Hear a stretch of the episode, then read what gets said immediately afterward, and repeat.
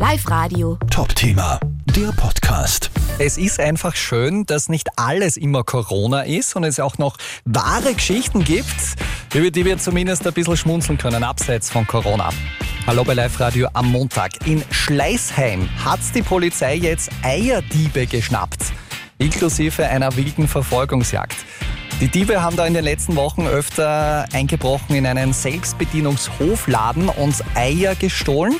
Dieses Wochenende hätten es die Diebe wieder versucht, nur diesmal hat der Bauer die Diebe auf frischer Tat ertappt, sagt Polizeisprecherin Fulia Öncel. Der Hofladenbesitzer, ein 39-Jähriger aus dem Bezirk Welsland, bemerkte das und verfolgte den flüchtenden Pkw.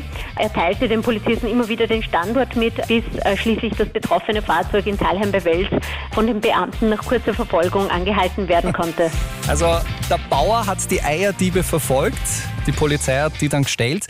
Bei den Dieben hat die Polizei dann auch noch die Beute gefunden. Bei einer freiwilligen Nachschau in der Wohnung eines der Beschuldigten äh, konnten äh, die landwirtschaftlichen Produkte, nämlich 93 Eier, sichergestellt werden. Gut, die Eierdiebe sind geschnappt, 93 Eier sind sichergestellt. Oberösterreich, glaube ich, ist jetzt wieder ein Stück sicherer geworden und die Weihnachtskeksalproduktion ist gerettet. Live Radio. Top-Thema, der Podcast.